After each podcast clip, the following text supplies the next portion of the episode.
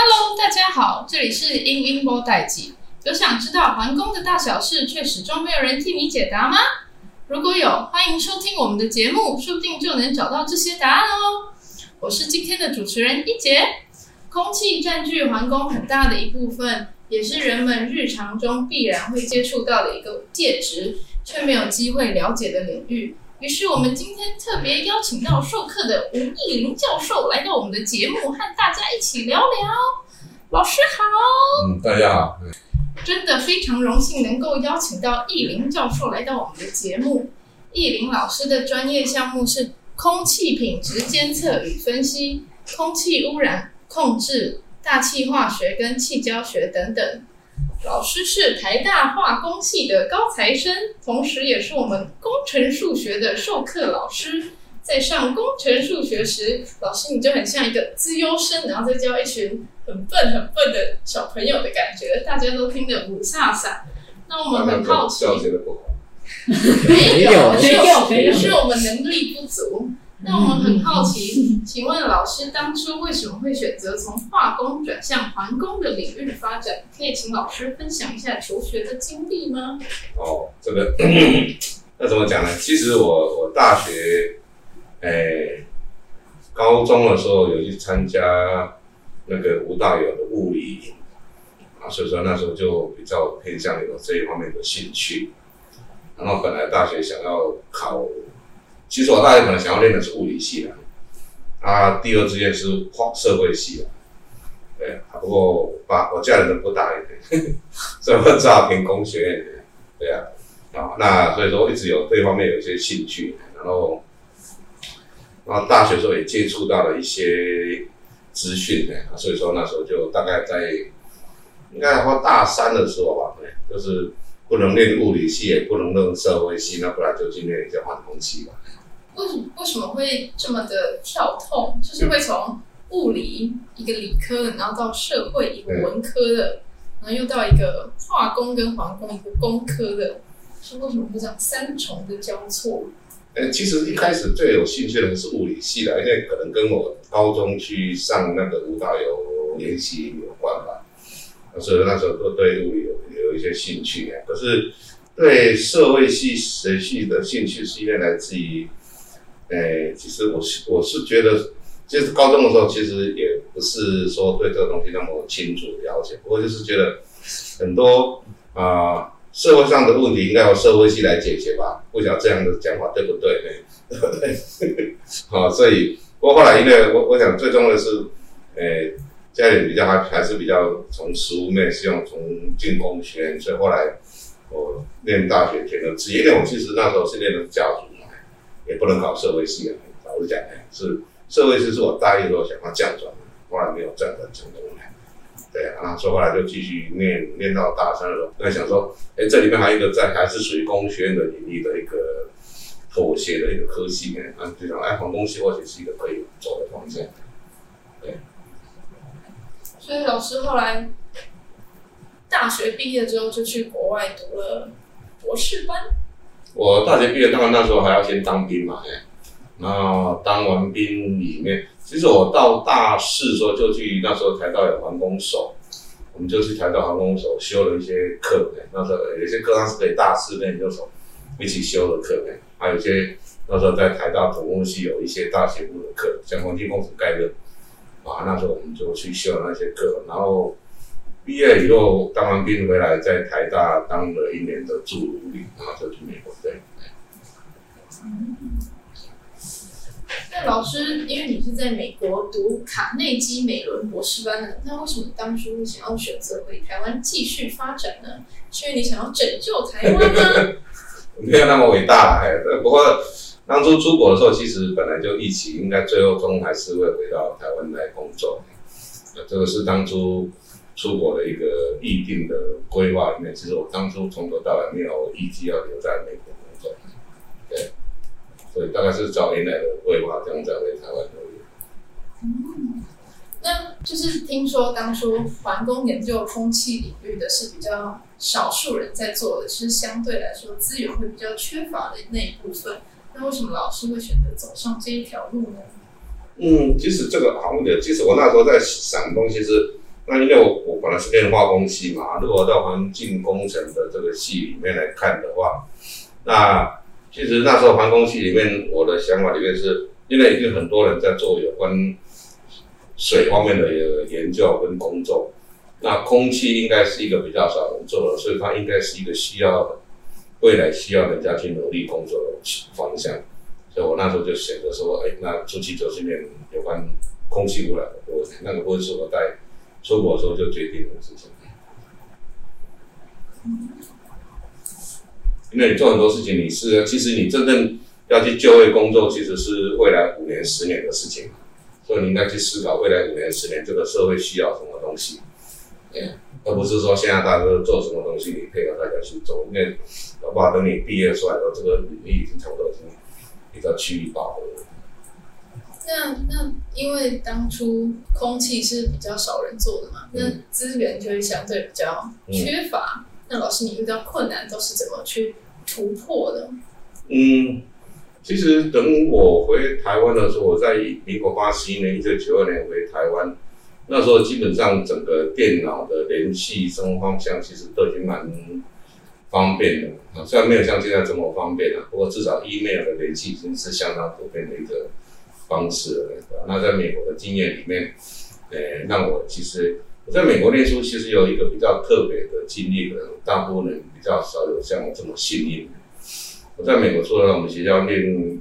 书以外呢，我曾经参加过两个很大型的研究。啊，那个大研究里面呢，我就认识了很多在美国做空气污染的领域的一些前辈。啊，那个我一九八七年参加一个大概目前为止应该是空气污染里面最大的研究之一啊，在在那个时候做的。那我也去过，哎，一二三。四四个国家实验室里面有在两个国家实验室里面待了一个，后面待了一段时间，对啊，所以说我也在国家实验室里面有建立了一些认识一些人，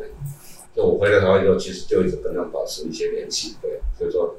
就就我回台湾取得资讯的这一块，应该是，哎、我应该是很幸运的，这这个部应该没有太大的问题。那看起来老师就是一个非常厉害的高材生呢。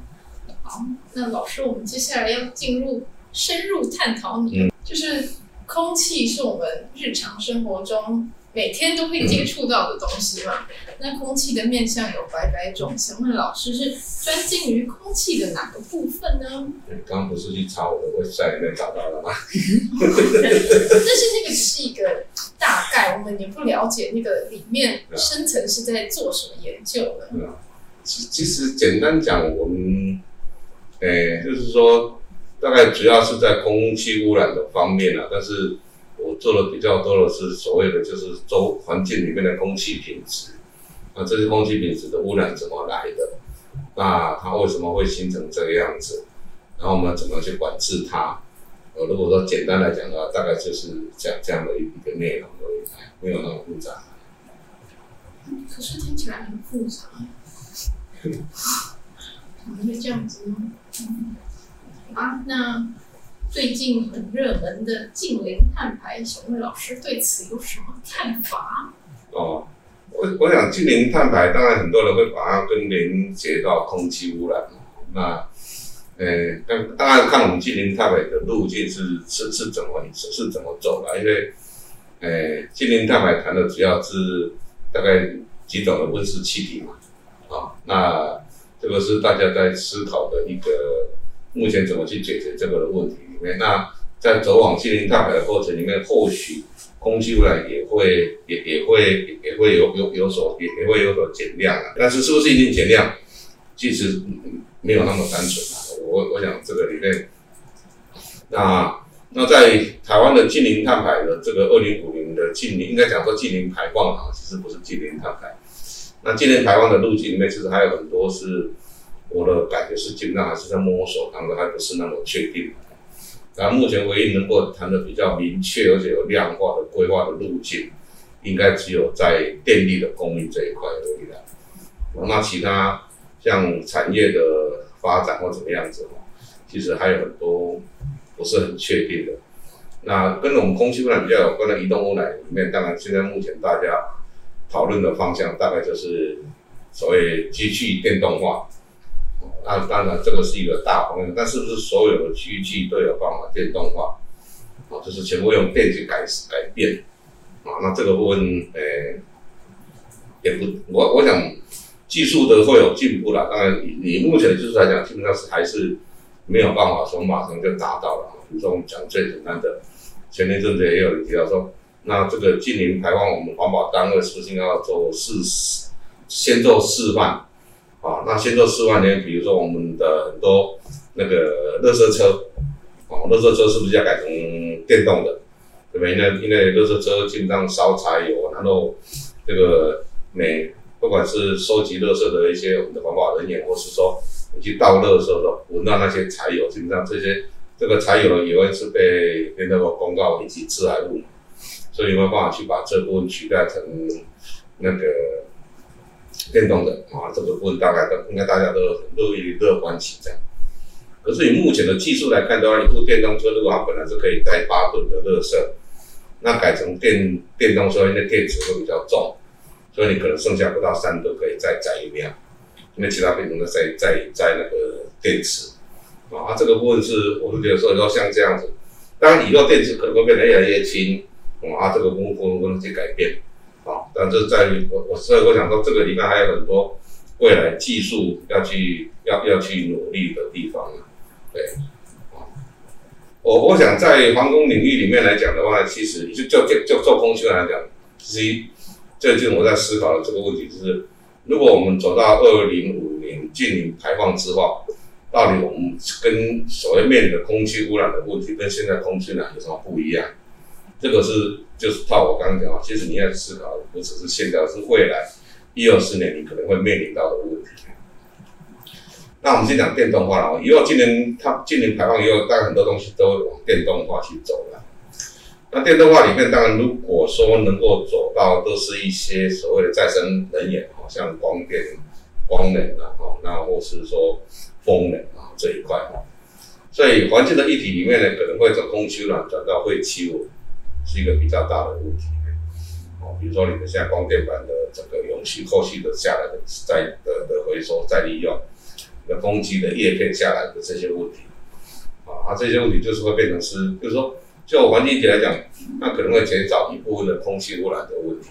哦，因为啊，以以现在大家最关切的 PM 二点五的问题来讲的话，其实我自己有，当然这个数据还不是那么精准，我我我只是根据。诶，二零五零年那个我可以做的那个净零排放所所发展的，比如说二零五零年两千年需要百分之需要每年需要五亿五亿度的电，那里面大概有百分之二十二呢是用目前的一些还是火力发电的方法，那其他部分大概就比较没有排放。所以，例如这些里面呢，然后当然还有很多假设在里面呢，就是说，诶，我们到底有多少的移动污染源可以电动化？产业界有多少可以也是转动到电动化？啊，这这部分是一个比较大的未知数。啊，甚至有一些东西像中钢、中农，它使用的煤炭基本上是属于燃料、原料使用，哦，不是燃料。啊，所以说这个东西它没有办法去做一些产业的啊制成的改变转型。啊，这边当然还有多少变数。哦，那但是就说目前来推过的话，就是说我们算出来，现在台湾的 PM 二点五大概差不多年龄就大概十六。那如果我们真的做到二零五零年净零排放的话呢，或许我们可以大概再降再保守的估计可以可以再降降的大概超过五个 microgram，乐观的估计或许可以降到九个 microgram，这这边是变动蛮大，所以说很多传统空气污染呢可能会减少，可是有一些新兴的污染物不是这样，有些有些污染可能会增加，比如说我们如果把它从，哎，从这个。目前的一些能源就比如烧油、烧天然气，啊，我们把它转成氢能或转成所谓氨能。那氢能跟氨能，因为因为它燃烧时的温度更高，所以说呢，它基本上就会有产生我们说的色摩纳斯，就是说氮氧化物产生。所以这个时候你可能会装防治设备，装防治设备当然把钠降低，可是问题钠还是会比现在还要多。然后另外东西，它装防治设备以目前的技术来看的话，它使用的就是说那个 SCR 啊。那试一下里面会加阿莫尼亚，这阿莫尼亚会阿莫尼亚死掉，这阿莫尼亚会造成的是不是另外一个一一一个问题？这个就是整个产业发展里面，就是我们要往近零排放走的时候，有些地方你可以可能可以降低排放量，有些地方你可能会产生一个新的或是更多，即现在有的污染物，但是你可能会增加新的污染物的形成。啊，这个部分是，呃、目前我觉得是在研究里面应该要先去未雨绸缪的一个方式。你研究的目的就是希望，你未雨绸缪，想说以后可能会有什么问题要去，要要要去问题去解决。那另外一个东西，剩下的东西就是，呃、那个所谓大家关心的有关空气污染物的问题。那要空气污染问题，因为如果石化燃料不使用的话呢，这一部分大概会减少啊一大部分。啊，但是没有全部会减少，哎，就是说你的石化燃料，呃，少用了啊，所以说，呃，这些相对啊所看的，比如说苯啊这些东西，大概就会减少。所以，欧布上来看的话，基本上我的感觉是，今年排放会对空气啊，应该大部分来讲是一个改善的现象，但是有小部分可能会有点增加，这个是，这个这个是就是说在。未来，那对这小部分增加呢，应该要去做一些研究，一些管制策略或管制的方式，那怎么让它这个东西不来不增加？对。老师真的好专业哦。那老师，你之前有做过一个台南的空气污染物来源分析，想要请老师分享一下这个专题大概在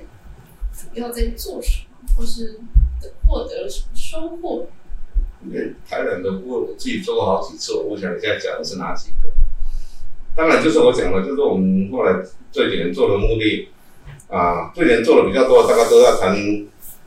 PM 二点五，就细悬浮粒跟臭氧的来源啊，这个是大概之前台湾大家社会关心的的的空气污染的议题。那我们大概在台湾或是台南，因为我们是住台南嘛，所以我们会对台南特别关心的。哦，大概都有从，不管是从实际的去做实验，哦，去分析它，或是说利用啊，我们三个提到的，我们做了一些模式模拟，去分析这些污染物的来源。好，那，诶、你要问我这么台南这么细的东西，其实我已经记不起来了，当时做的结果是怎么样子的，因为做了这个台南这个研究应该是比较比较旧了一点的吧。好，那当我们其实有做关有关台湾的的医疗，台湾跟台南也是有一些类似性的哈。那这个这些研究里面对我来讲，其实喔喔的感觉就是一个很简单，就是空气污染的跑来跑去嘛。就这个我喜欢讲的，就是说这里面一个最大的感觉就是空气污染跑来跑去。那台湾我们因为地比较小，所以我们在整个空间的规划里面呢，比如说我们就会讲。我现在台南是台南县市合并的，但是我们旁边有嘉义，南南边有高雄，对不对？可是空气污染其实很容易跑来跑去。那像我上次跟你们讲，就是说，其实我们知道污染物排往下往校风处吹嘛，啊，这个这个大家很清楚的概念没有问题。可是，诶、如果看那条河川，哪边是上游，哪边是下游哦，除非你在接近出海口的这种那个赶潮段以外呢。基本上上校的东西大家不确定了，啊、因为赶潮段就是如果涨潮的时候，可能水会往从海里面往内陆稍微推一点点，然后退潮后就推到海里面去。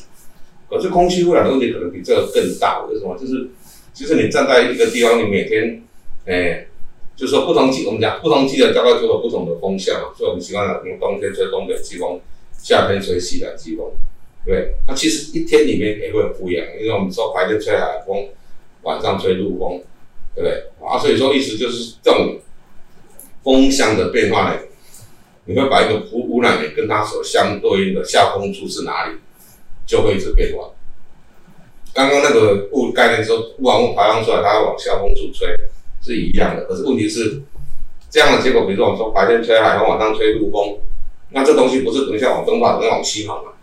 那就跑来跑去了，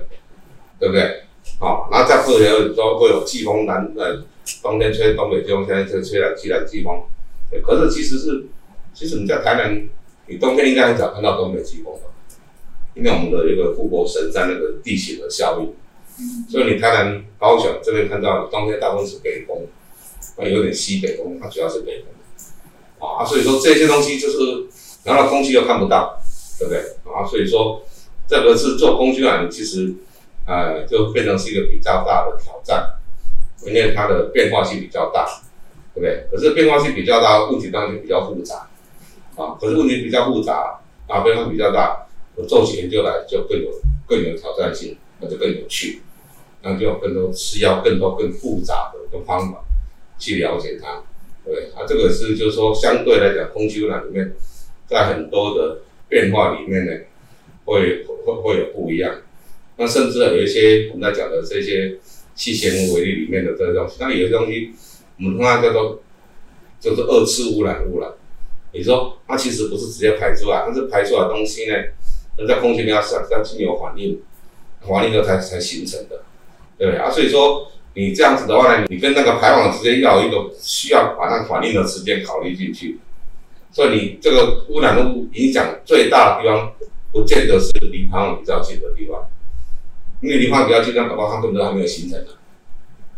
对不对啊？所以说这这么多的变化因素里面呢，那空气污染是一个比较变化比较大的哦。然后这个也是让我的感觉到，就是大部分的民众可能对这个玻璃以前没有接触，所以说他们比如说，因为我们喜欢讲说，那你在这边排放污染物，这边影响就比较大嘛，对不对？那其实也不见得，对不对？哦，比如说，甚至我举个例子来讲。哦那个到底风速越大的时候，空气污染比较小还是比较大？小。风比较大的时候，空气会比较小嘛，对不对？啊，这个是有一些条件，说，就是说你排放出来污染物呢，它的排放出来量呢跟风速没有关系。可是就平常的大部分的风的工厂，你会觉得风越大，空气污染越小。可是你去看出水，去阳澄，都发生在什么时候？风很大的时候啊，风小的时候不会有什么扬尘的污染。啊，所以，所以，所以说，这就是说，不同的排放的能源，它不同的一些排放的特性啊，那再加上环境的因素里面，所以就回来讲说，空气污染是很有趣的，因为很复杂，对，很复杂就变得很有趣。如果你有兴趣的话，哦，那，诶，其实做任何的研究里面都会有它的挑战，对不对？所以最大的关键还是说你要有兴趣，那你有兴趣，你解决那个兴趣，你就觉得很高兴。对不对？而不是说你要挑个比较简单的，比较简单的，诶、应该那个挑战性就没有那么大，对？所以做这个任何领域里面，我觉得最关键还是要有兴趣的。那有兴趣，其实难不难，其实不是你的关键，是你有没有兴趣。啊，只要你有兴趣，你就想办法去去解决它。啊，当然比较简单的问题，或许比较短的时间就可以解决全部的问题；比较复杂的问题，可能需要多一点的时间。去去理清这样子而已，呃，所以重点是要去把它能够你有你有兴趣。那回到台湾这个问题，其实这几年我做出来，其实有一个经验，有有一个感想，这也是我自己。我以前在做 PM 二点五嘛，PM 其实这个议题，我从美国回来一百八十，民国八十年一九九年，我其实就开始在做了。那当然最近因为法规有些定定，所以说大家开始关心到这个议题。那我们在分析。PM 的第一个我先讲啊，这个 PM 二点五这个东西基本上它不是一个单一的污染物，不是一个单一的化学成分，它是一个代名词。哦，跟你谈，比如说像 SO2 啦、臭氧啊、一氧化氮啊、一氧化碳啊，啊，这个都是单一的化合物，对，它是一个单一的化学物质。那 PM 的里面是什么？不同排放源产生 PM 都长得都是不一样的，对不对？灰尘有灰尘的东西啊，那个车子排放的 PM 的有 PM 车子排放的啊。工厂烧煤的出来有烧煤的啊，烧油出来烧油的啊，每家都不一样，对不对？或者说 PM 其实只是一个代名词，重点是里面的成分是什么东西啊？那我以前做在台湾量，对不对？哦，那我说从其实从民国八几年开始量，在实际量测，那我们发现 PM 的里面的成分最主要在台湾最主要成分的比例是硫酸跟离子，就是硫酸硫，我们简单叫硫酸盐。所以大家都想说，哎，那要管这东西，应该管它的它的它的来源，就是它排放的来源是二氧化硫。其实我以前我也是这样想，啊，因为我们做了那么多年，我们都看到最大的关键呢是二氧化硫，啊，支硫酸盐，所以我们是管二氧化硫。那大概民国一百零二年应该有个机会，就是环保署设了全台湾的测站，三十一个测站，啊，然后测完之后我们就拿这一样品来分析，因为这三个是同时采样的，啊，不是说。以前各个老师做实验，老师的经费都有限，都是某个地方采几天，某个地方采几天，哈，没有办法像这样大规模的 去做同步的采样。那我们就发现很有趣的现象，就是说，一样在 PM 二点五里面呢，它在硫酸根呢，在 PM 二点五的比例在北部地区呢，啊，它的年平值可以达到百分将近百分之四十，然后它是从北往南慢慢慢慢下降，啊，降到高雄呢，屏东呢，大概剩下百分之二十几，对不对？那这个很奇怪，哎呀，比例为什么下降啊？那增加是什么？增加是是硝酸盐，然后跟一氧化，跟跟氧碳呃有机碳有机碳的。所以后来我们就去做很多研究，我发现，其实台湾的硫酸根绝大很大部分，大概超过一半以上呢，都不是台湾直接从外面吹进来。对啊，啊所以说这个东西就是让我最近几年一直在讲说，其实我们要我们的 PM 的浓度对点四十九是在下降，可是呢，如果后面大家再降的更多的话，其实它的关键是要去降低氮氧化物，也就是它的前期是是，呃，就是说希望那个硝酸盐啊。所以说这样子管它前期有氮氧化物，对不对啊？这个这个呃这个东西在台南也是这样，而这个现象呢，基本上在江云林以南，这个现象非常的明显。还有另外一个特征就是，哎，我们的 PM2.5 的高浓度的时候呢，基本上都是我们也通过做了一些研究分析比较，就是说我 PM 的浓度上升的时候呢，其实我的硫酸根的比例是下降的，我真正上升的比例是来自于硝酸根。也就是说，我现在的污染事件的发生，主要是来自于硝酸根，而不是你看到比例最高的那个硫酸根。好，因为硫酸根大部分是都是外来的，当然也有了，台湾也台湾也对硫酸根也有影响，但是我们对哦，在台湾形成的硝酸根的量也是带硫酸根的量，啊，这个都是很多是需要有很庞大的数据跟科学研究去做的，所以就是说，哎，我最近几年都讲说。尤其是中南部，如果你要改善你的 PM 二点五的话，你其实应该去管制的是氮氧化物啊，不是硫氧化物。对，那这些东西，哎、是很多是跟你一般直接看到的不一样。我我刚刚讲直接就是说，从一次污染物到二次污染物，对不对？它的影响可能跟排放会有差距。刚刚这故事告诉我，就是说，你看一个样品跟看全台那么多样品的结果，你可能看到看到不一样的结果。哦，这个也是从这过程里面学习到的经验，这是研究方法里面哦，就是你的数据有到多少，然后去解释到到多少这样子。对。所以老师都喜欢做这么有挑战性的研究，因为那个数据应该是很变动性的，一下就会有改变的。呃，数据大概是会有一些季节的变动啊，不过就是说，你从这个数据里面怎么去把它整理哈，就是去整理出一些能够很清楚的一个基本的概念，或是一些逻结论去去去传达出来啊啊，这个那这个大概就是做研究嘛，因为你本来不知道，你就是从你做到里面，然后想办法去整理分析，啊，得到这样的的结果出来，对呀。那、当然，后来我们有在这种模式里面去做一些做做一些验证了，就是说验证说，哎，是不是真的有看到这样的模式，说是不是能够去回答这样的一些一些现象？那看起来，呃，应该是都没有错了。对，我们去做的时候，就是我们有很大的呃一些台湾都是来自于台湾以外的，甚至有时候我我们最近也有些机会做到那个在台湾海峡里面行走的船只。那，诶、一天在台湾海峡里面走的船，大概有几千艘了。啊，当然就是说台湾海峡就是从台湾到大陆之间嘛。当然大部分的船其实最近几年，刚刚说的这这几年 COVID 那边以外呢，靠近大陆那边的船当然是比我们台湾这边多。不过整个总量呢，其实是有几千艘。那这么多些烧的船，啊，诶、欸，它烧的油基本上是比较不好的油，除了在二零二零年就是这个。马口的工业规定，它要降到零点五以外啊，在那之前其实更不好是三点五，啊，那从二零二零年一月当时降降降到零点五，可是还有更大的问题是，这些船基本上是没有那种污染防治设备，它烧完然后就直接排出来，所以这些船的排放的影响对它是怎么样的？这是过去它应该一直都没有去探讨分析的一个问题。对啊，那我们哎有机会去。得到一些计划，然后也就经过去探讨理解，我们做出来，就是它对台湾 PM2 的影响大概将近，尤其比较大的就是中部地区呢，可能有超过 ten percent 的影响。连平均，所以这其实是蛮大的，对啊，因为你可以想象嘛，后来我想说，你先看看你它，比如说两千年以前，它烧的是含硫百分之三点五的油，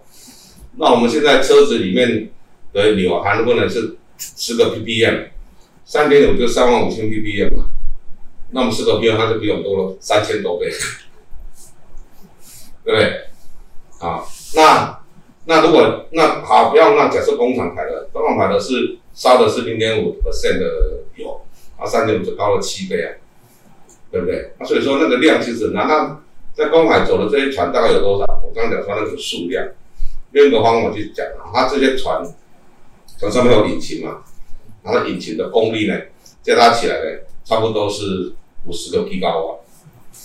如果 G 高瓦多大？五十 G 高瓦，哎，难讲，但是你可以把它这种。台湾现在设立的这些火力发电厂的功率加大起来，大概都不到五十皮高啊，只有四十四十四十六、四十七个皮高啊。然后，但是问题是在这里，我们电厂的污染烧的做的热那个火力量烧出来的东西，大部分都有经过污染防治设备，这个是没有任何污染防治设备的，对不对？啊，所以你可以猜想到，这些东西的排放量是我们这些电厂加起来几倍大。所以这个这个是以前大家可能一直都都没有在注意到，注注意到的一个部分。那这一题基本上也是国际上以前大家都注意到那陆地上的排放的管制，慢慢慢的陆地的管排放的管制有开始去重视以外了，当然也降了明显嘛。那剩下就是哎开始慢慢走到哎海海里面的船排的啊这个部分哦以前都觉得它离我们很远啊，它现在看起来其实哎好像没有那么远。地高瓦是什么？地高瓦是一个瓦特瓦是功率嘛？哈，吉嘎是 Giga 是十的九次方，对，十亿。哦 ga 是 Giga 下来就 mega mega 万嘛，就百万嘛。哦。对，那百万再过来是，哎，那个千。哦，西这个他们西洋字的单位都是三三位数三位数嘛。嗯嗯。对不对？啊，就是 K 就是千嘛，然后 M 就是 me。million 百万嘛，然后那边再往上一个百，就是十的九次方。对，嗯，了解，原来如此，还是做的实验都好伟大。相信大家听完易林老师的分享，对空气已经有了初步的了解，但我们是不是有点听不够呢？那我们且听下回分解。EMV EMV 无代志，我们下次见。